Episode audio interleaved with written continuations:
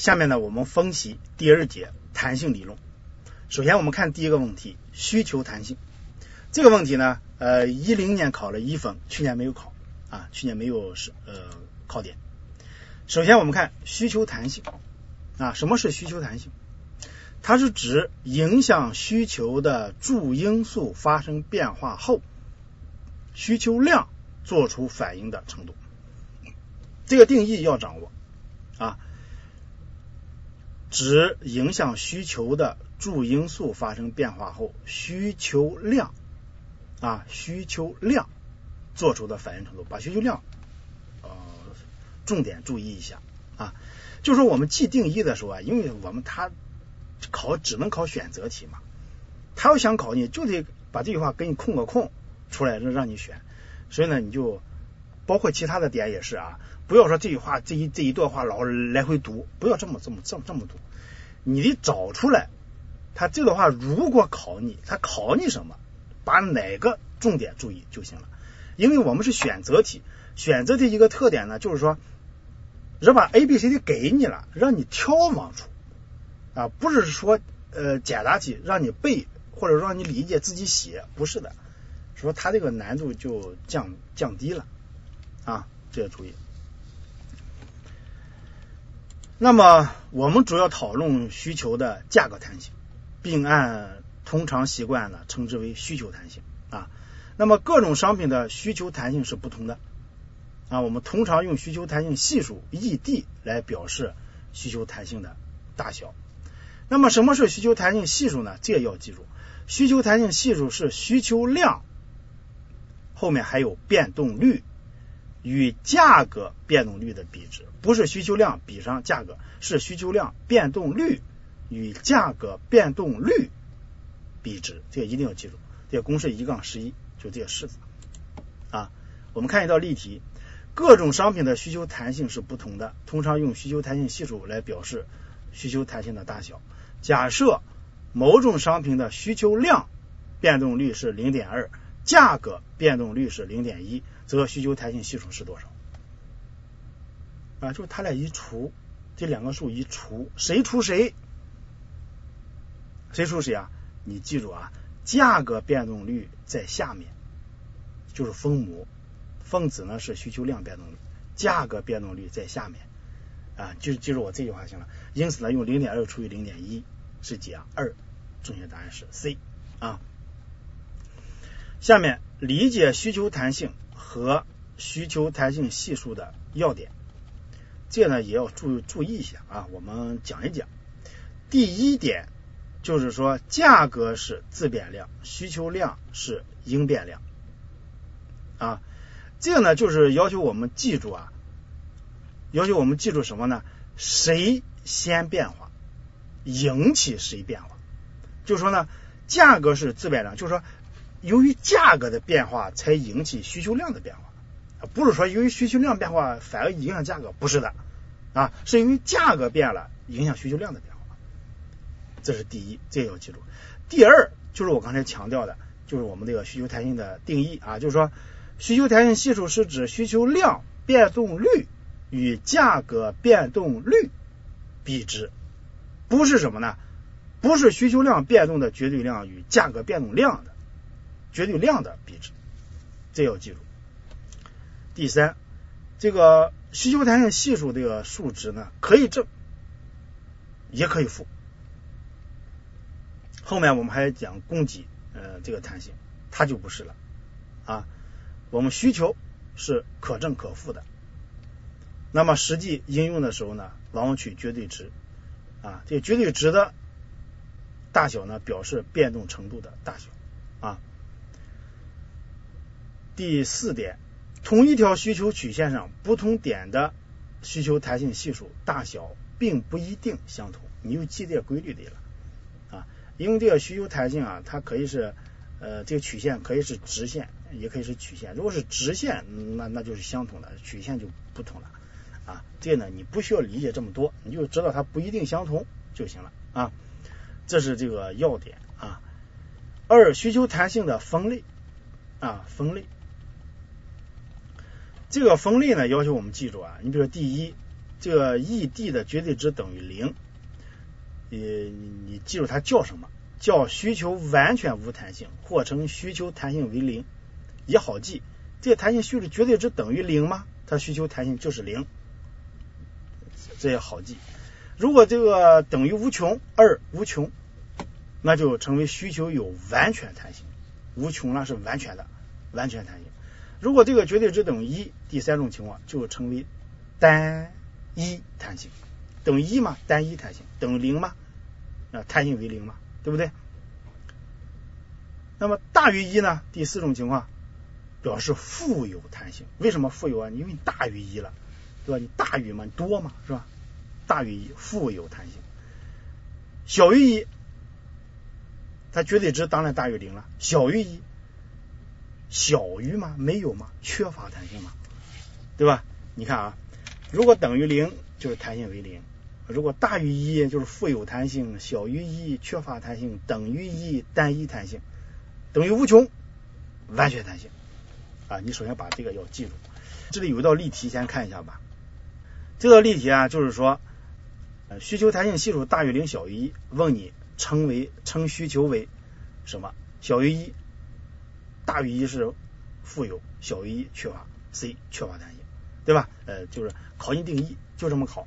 对吧？这是一种方式出题方式啊。另外呢，我们还得理解呀，这个弹性系数呢，因为后面还有个点会涉及到这个需求弹性系数的理解啊。那么这个点呢，你看啊，你比如说它的弹性系数等于零啊，等于零，看我讲义吧，我讲义上面给给大家把这个公式也放到这里了啊。等于零呢，你看分子除以分母，上面除以下面。你下面肯定不能为零，它零它没没没意义了，呃，只能是上面为零，就是德塔 q 比 q 等于零，德塔 q 比 q 为零，这 q 肯定不能为零，就是分母不能为零，只能是德塔 q 等于零啊，这也就是说说明什么呢？德尔塔 q 等于零，就是说这个需求量固定不变嘛，对不对？也就是说无论价格如何变动，需求量都不变啊，这个需求。弹性为零啊，那么第二种情况等于无穷就有完全弹性啊，就说在既定的价格下需求量是无限的啊，就价格不变的话就既定啊，这需求量是无限的啊。第三种情况呢等于一，就是说呢，价格每提高一定比率，需求量相应减少相同比率，价格提高百分之十，需求量减少百分之十。啊，就是比如说都变化百分之十，百分之十除百分之十等于一，对不对？或者说都降低，或者说都升高啊。大于一代表呢，就是价格每提高一定比率，比如说价格提高了百分之十，那么需求量相应减少更大的比率，那需求量减少了百分之二十，对吧？那百分之二十就是变化率百分之二十呗，你百分之二十除以百分之十等于二。就大于一吧，所以富有弹性。小于一呢，就是说表明需求量变动率的比值，呃，这个小于价格变动率的这个这个这个绝对值，所以它就小于一啊。好，这个点就说到这儿。下面影响需求弹性的主要因素，这个是个相对来说比较重要的啊，相对来说呃更重要啊，这个点，这点比较重要，一定要掌握啊。那么首先我们要掌握什么呢？就是影响需求弹性的主要因素有哪些？这几个标题你首先要掌握啊，商品的替代品数目和可替代程度；二，消费者对某种商品的需求程度，以及商品在消费者家庭预算中所占的比例；三，商品本身多呃用途的多用性；四，商品的耐用程度；五，时间的长短。就首先呢，我们要把这个这个标题要记住。就是说，影响需求弹性的主要因素，首先，首先你得知道啊，一定要记住啊。其次呢，我们再分析细节。第一，商品的替代品数目和可替代程度。一般而言，如果某种商品的替代品数目很多，则该商品的需求很可能是富有弹性的。富有弹性，弹性的，也就是说，你价格一变化，就是对这个需求量变化呢很大。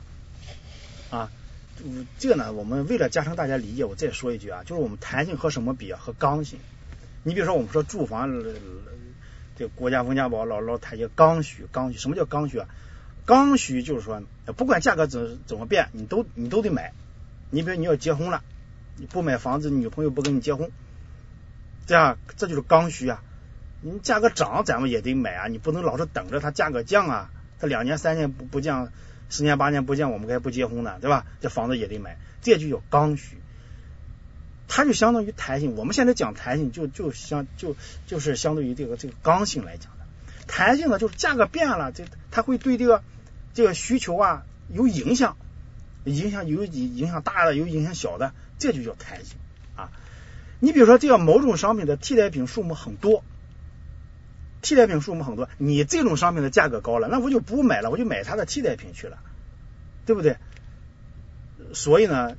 它的弹性就是富有弹性的，就比就是比较大啊，就是比较大，这也应该容易理理解吧啊，我就讲到这里。另外一方面，如果某种商品有完全相近的替代品，完全相近，一定要记住把这些词抠死了，完全相近，则该商品的需求可能有完全弹性，完全对完全啊，抠抠死了啊，就是。我们这个考选择题就有这么特点，有的时候这句话我们天天读，很熟悉，一出选择题把把这个空给空出来，嘿，选哪一个，他又给你 A、B、C、D，又又又有另外三个迷惑选项，就不好选了。所以一定要注意啊，也扣死了啊。就是如果某种商品有完全相近的替代品，则该商品的需求可能有完全弹性。完全弹性是什么意思呢？就是说你这个厂家只能按既定的价格销售。你提高哪怕很少的一点钱，那么消费者就不再会买你的了，都去买其他的，这你你你的这个消费量就大的变化啊，这就叫这个这个这个这个完全弹性啊。你比如说开发商在开发两个小区相邻的挨着这两个小区，这两个小区各个方面都一样啊，只不过就就是两个开发商，除了两个开发商不一样，其他都都一样。那么这两个开发商卖房子只能按照相同的价格、既定的价格来卖。那么如果某一个开发商说了，我的价格要提高，哪怕你提高一百块钱，那老百姓马上就会买另一个开发商的房子。这个开发商肯定不买你的，我一百块钱也不愿意多掏啊，因为你这俩房子是一样的啊，完全相相近啊，替代品完全相近，啊，对吧？所以呢，这个它就完全弹性啊。第二，消费者对某种商品的需求程度以及商品在消费者家庭预算中所占的比例。比如说，如果商品是家庭生活的必需品，这个要记住。必需品什么是必需品呢？柴米油盐，一定要记住啊！柴米油盐，把这个例子一定要记住。柴米油盐，则他们的需求通常弹性很小。为什么？你比如说食盐啊，价格降低了，那我们也不能说吃饭炒菜多放点盐，也不会的。价格升高了，也不会少放，对不对？为什么？为什么你不会少放呢？价格这么贵，对不对？因为第一，它是必需品；第二呢，它在我们家庭消费中所占的比例很小。啊不是说它必需品，我我我我们就不影响。还有个原因，比例很小，对不对？那么相反呢，奢侈品弹性就非常大啊，因为它不是必需品，可有可无。第二呢，奢侈品啊，往往它很贵，占的比例呢比较比比较大，那它贵了，那那那消消费可能就少了。这影响很大，所以弹性很大啊。那么一零年呢，对这个也考了一道题，就是下列商品中需求弹性最小的是：A. 商品住宅，B. 土豆，C. 食用盐，D. 汽车。你把我们教材这个例子柴米油盐啊，呃，记住了，那么这个食用盐比较容易选出来，正确答案 C。如果你不会怎么办？啊，那有的朋友说你怎么老是说不会呢？我会怎么办？你会你还不会选 C 吗？对吧？你会你肯定就选选出来了。你不会怎么办呢？你看啊，A 和 D，我们基本上能排除，对吧？这个住宅我买得起，买买买不起，大不了我租房呗，对吧？汽车呢，这个更是什么了，是吧？呃，这几年进入普通家庭了，你前些年这这不属属于奢侈品嘛，是吧？你有钱人才能买，呃，这这也不是。那么你看，就剩土豆和食用盐了。这你说土豆的弹性小还是食用盐的弹性小呢？你细细分析啊，这个 C 也不难选出来啊。只要你这个需求弹性这个概念你理解啊。好，下面再往下看。二，对于那些占家庭支出比例较大的商品，如果他们的价格上涨，则对消费者生活影响较大。因人呢，需求量必然减少很多，所以他们的需求弹性也较大。反之，则需求弹性相对较小。啊，就是哪些占家庭支出比例较大？你比如说，咱们咱们就说对普通家庭来讲啊，购车，对吧？家庭轿车，这个车呢，如果价格要涨得快的，可能要要是往上涨的话，呃，价格太高的话，可能好多家庭就不买了，对不对？这个呢，就是说。占我们家庭比例非常大啊！如果价格一涨呢，买辆车对我们生活有影响了，那我就不买了，对不对？所以这个呢，弹性就比较大啊。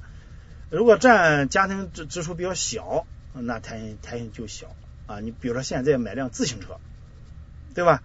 现在买辆自行车，你今天这个晚上丢了，明天就买一辆呗，是吧？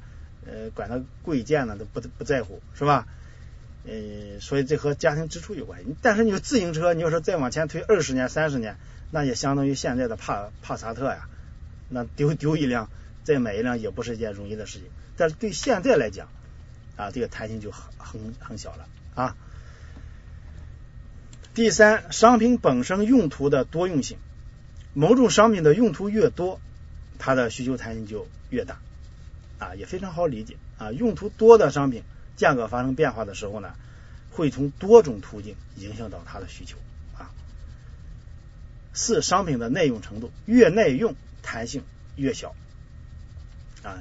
咱们还举这个车，这个车你刚买了啊，第二天又降降降价了啊，降价了你也不不会再买了，对不对？嗯，也就是说在短期内也不会重新啊购置，所以呢弹性小。五时间的长短。就时间越长，需求越有弹性啊，记住这些就行了啊。这里有一道题，这道题呢是说影响需求弹性的主要因素包括：A. 商品的替代品数目和可替代程度；B. 商品的补充品数目和可补充程度；C. 商品本身用途的多用性；D. 商品的耐用程度；E. 时间的。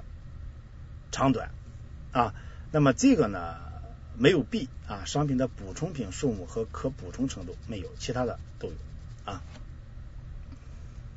下面呢我们看第五，需求弹性与消费者支出之间的关系，或者销售者收入啊，消费者支出等于销售者收入，对吧？比如说我是消费者，我买啊，我花的钱，你是销售者，就等于你收到的钱，对吧？呃，这个关系呢，还涉及到这个需需求弹性啊。呃，这个点我要求大家，你能理解最好，理解不了你把结论记住就行了啊。第一，若某种商品需求富有弹性，则价格与消费者支出呈反方向变动啊，就价格上升，消费者支出减少；价格下降，消费者支出增加。这是富有弹性，单一弹性怎么办呢？价格变化与消费者支出无关。三，需求缺乏弹性，价格与消费者支出同方向变动。把这个记住啊，缺乏弹性同方向，单一弹性无关，富有弹性啊反方向。呃，我就给大家解释一个，解释第一个，二三呢你自己去。理解能理解就理解，不理解没关系，记住结论一点问题没有啊！我给大家讲们一块儿啊啊，分析一下第一个啊，呃，商品富有弹性，富有弹性就大于一嘛，小于一缺乏弹性等于零啊，呃，弹性为零嘛，是吧？等于无穷完全弹性啊。呃，大于一，大于一呢，它的意思啊是什么呢？就是价格的变动率在上面，在下面，我说了在下面啊。呃，需求量的变动率在上面，需求量的变动率除以价格的变动率大于一。你比如说，我们给它假设个值，需求量的变动率变动是百分之二十，价格的变动率变动百分之十，它等于二大于一，对吧？咱们举个例子啊，比如说原先这个商品啊是一百块钱，你买这个商品买一百个，你原先花多少钱？花一万，对吧？现在呢，就是这个商品啊，价格增加了百分之十。就是现在是一百一十块钱了，那么这个需求量减少了百分之二十啊，需求量就原先比如说是一百个，现在八十个了，减少百分之二十，对吧？现在花多少钱啊？现在这个这个消费者支出是多少钱？一百一乘以八十，那应该是八千八，八千八比一万怎么样？小了，对吧？也就是说，富有弹性。价格升高，什么呢？消费者支出减少，相反变化啊。其他的自己分析吧，我就不再分析了啊。但是结论呢，建议大家要记住。我们这里有一道例题：若某种商品的需求为单一弹性，则则什么呢？A. 价格与消费者支出呈反方向变动；B. 价格与消费者支出呈同方向变动；C. 价格变化与消费者支出无关。D，当价格上升时，消费者支出减少。啊，这是 C 啊，价格变化与消费者支出无关啊，单一弹性等于一嘛？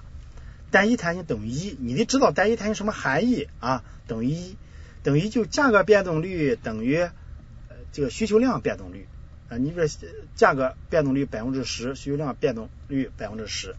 价格呢升高了百分之十，但是你卖的东西减少了百分之十，啊，你呃价格乘以这个这个这个卖的这个这个商品数量和以前还是不变的，对不对？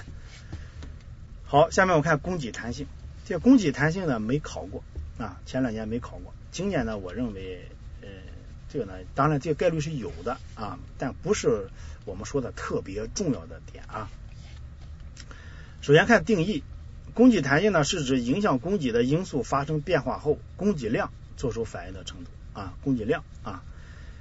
那么一般考察的是供给的价格弹性，供给价格弹性系数是供给量变动率与价格变动率的比值啊，谁是谁和谁的比值啊？价格变动率还是在下面啊，呃，供给量的变动率在上面啊，分子啊，这个比值啊。